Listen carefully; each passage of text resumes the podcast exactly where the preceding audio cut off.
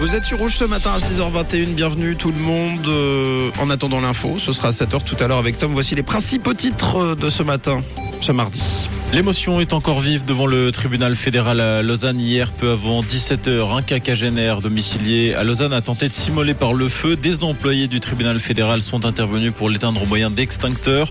L'individu a été transporté au CHUV. Son pronostic vital est engagé. Concernant ses motivations, des courriers montrant qu'il était déterminé à commettre l'irréparable ont été retrouvés dans son sac à dos. Les autorités excluent pour l'heure des raisons politiques.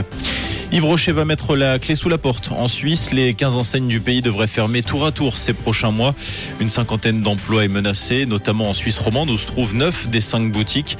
La marque évoque des difficultés importantes qui trouvent notamment leur origine dans l'impact de la crise sanitaire et l'évolution des modes de consommation.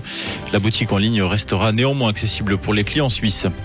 De plus en plus de villes remontées contre le nouvel horaire des CFF après Neuchâtel, La Chaux-de-Fonds, Genève et Yverdon. C'est au tour de Morges, Bienne et de Lémont de protester contre ce système à deux vitesses. Pour rappel, dans son projet de refonte de l'horaire 2025 pour la Suisse occidentale, les CFF prévoient de supprimer pour 10 ans la liaison directe entre l'arc jurassien et Genève. Et pour en détailler tout à l'heure dans le flash de 7h avec Tom, une belle matinée à tous.